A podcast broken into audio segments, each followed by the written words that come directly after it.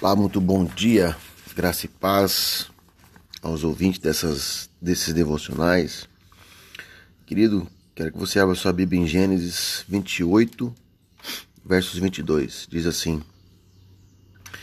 E esta pedra que hoje coloquei como coluna servirá de santuário de Deus.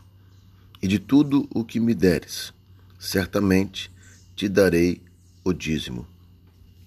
Amém? Dali em diante, Jacó não engana mais, não mente, nem tenta dar um jeitinho em família.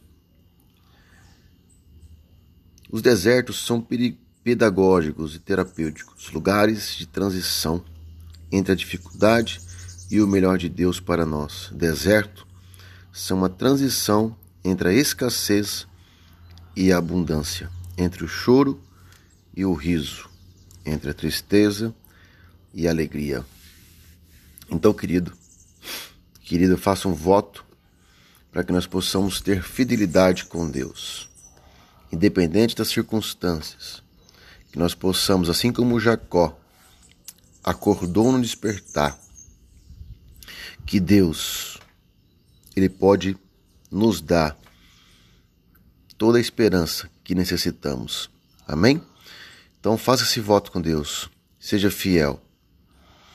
Não deixe ser enganado.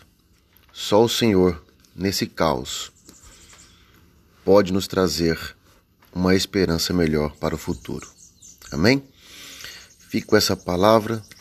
Em nome de Jesus, Deus te abençoe.